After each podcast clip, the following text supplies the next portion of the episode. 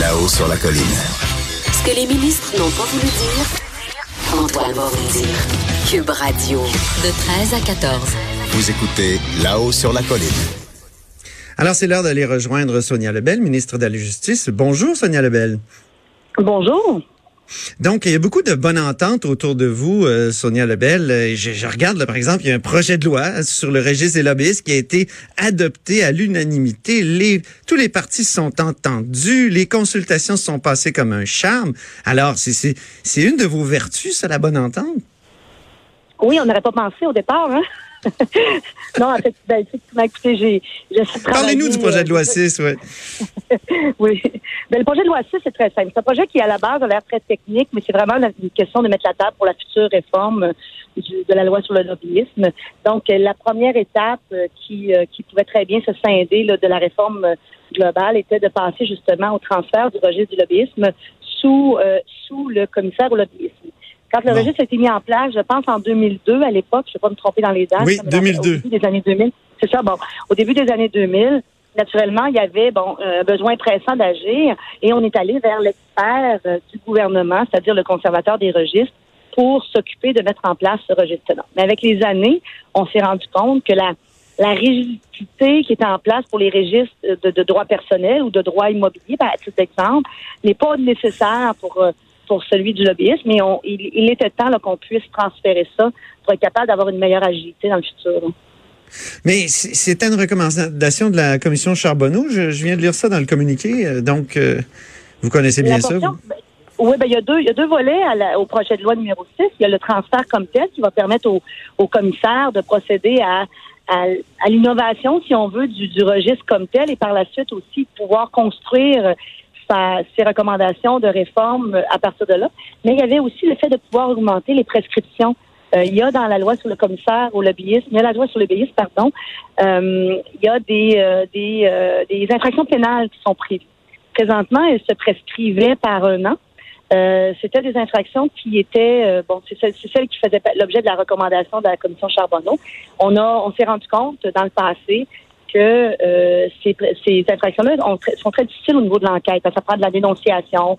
Euh, c'est pas nécessairement une trace papier. Quand on, aime- on omet de s'inscrire, par exemple, au registre et qu'on contacte quand même des, euh, des titulaires de charges gouvernementales ou municipales, c'est difficile d'en faire la preuve. Donc, trop d'infractions n'étaient pas poursuivies pour la simple raison qu'elles étaient prescrites, plus de 65.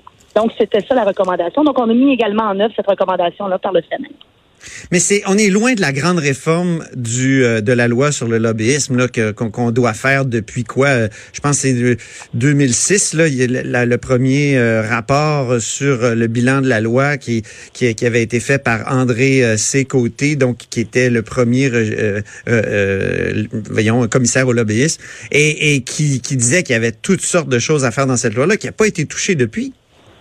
Et voilà. Donc, c'est vraiment, euh, on aurait pu choisir d'attendre les recommandations du commissaire qui doit faire euh, un peu l'état de situation pour nous, l'état de situation actuel, et se, situer dans le paysage de 2019 avec euh, avec le lobbyisme tel qu'il est pratiqué pour pouvoir nous faire des recommandations.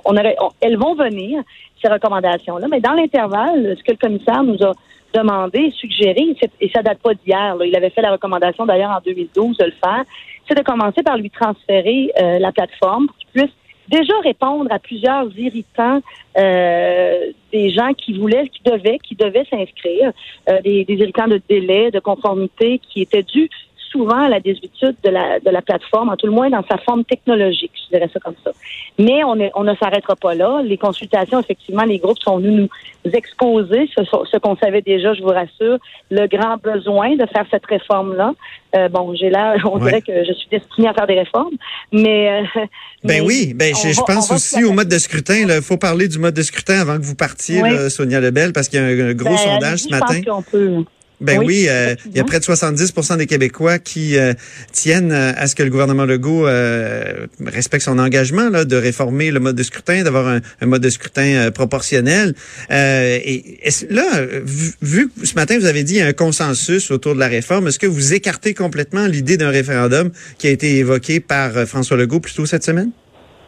Non, ben on- euh, quand je dis non, c'est pas que je l'écarte ou je ne l'écarte pas. Pour l'instant, nous, on- moi, je vais de l'avant. Là.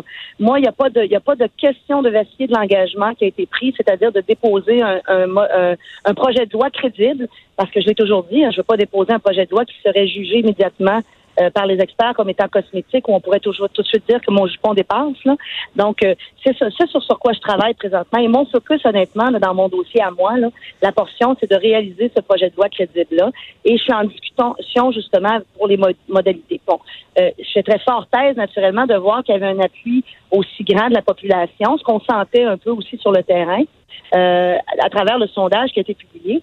Question qui était fort intéressante également, qui a été posée, qui est rarement posée. Il y avait aussi la question de la satisfaction sur le mode de scrutin actuel.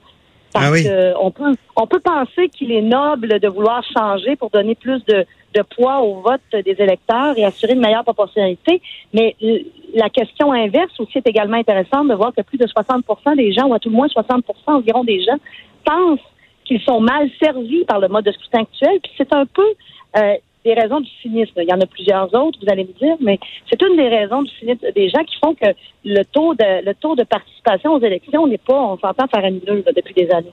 Donc, Mais la euh, proportionnelle est, instaurée dans plusieurs euh, pays occidentaux, notamment. Il y a, il y a pas moins de cynisme et il y a pas vraiment plus de participation? Ben, je ne serais pas, je serais pas prête à dire qu'il y a moins, a pas moins de cynisme. Peut-être que les raisons sont différentes. Il faudrait que, faudrait qu'eux s'y attaquent. Mais je pense que la première chose ici est de s'assurer de l'adhésion euh, de la population à, à son parlement.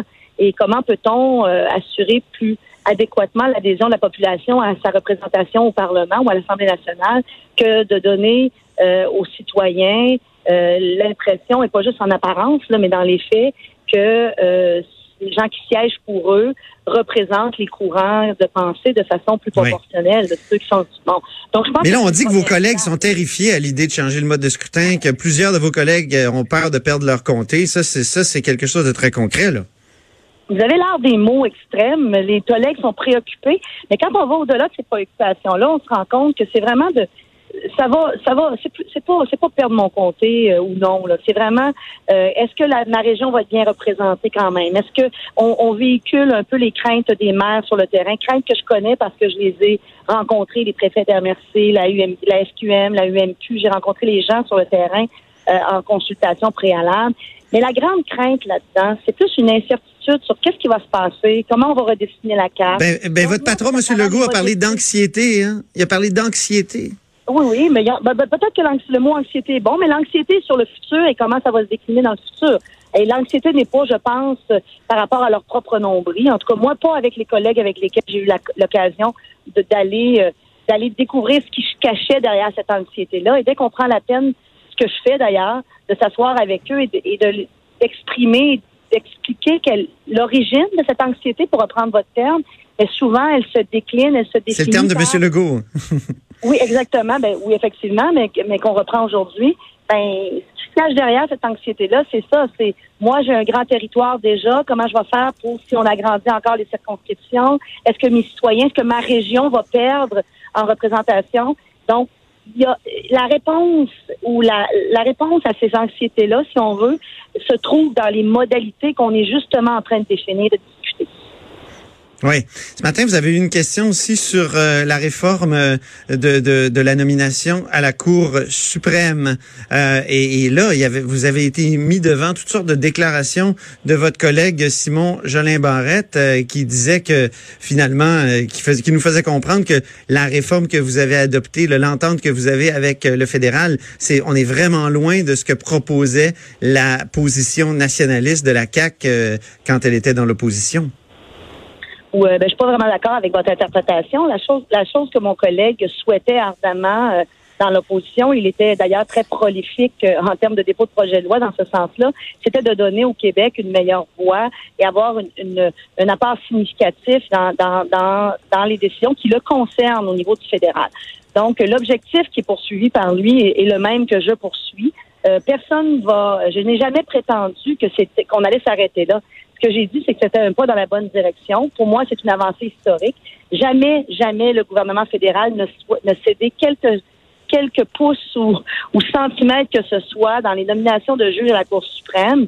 Maintenant, on va faire partie du processus de sélection. Près de six personnes sur huit proviendront du Québec. Alors, à partir Oui. du moment où les membres du comité de sélection proviennent du Québec, mais je pense qu'on peut, on, on peut affirmer haut et fort que le choix final sera un choix québécois. là. On devrait faire la même chose avec euh, les, les tribunaux inférieurs, c'est-à-dire euh, cour supérieure, cour d'appel?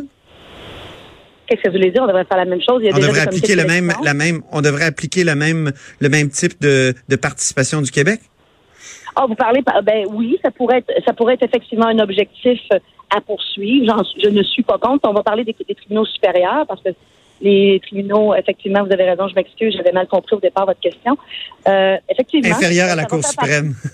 Oui, exactement, mais qui sont toujours de domination fédérale, bien qu'ils siègent sur le territoire québécois. Donc, effectivement, Exactement. Cour supérieure, euh, pour, pour bien se comprendre. Effectivement, euh, il n'y a rien qui... qui euh, je n'ai jamais dit que la discussion allait s'arrêter là, mais je pense que le, le fédéral ne pourra plus reculer en deçà de ce qu'il vient de nous donner, par contre. Merci beaucoup, Sonia Lebel, ministre de la Justice. Ça m'a fait plaisir. Merci. Bonne Mm. fin de journée. Bonne fin de semaine. Restez des nôtres après la pause. C'est notre duo d'enfer euh, du vendredi, Annabelle et Michael. De 13 à 14. Là-haut sur la colline.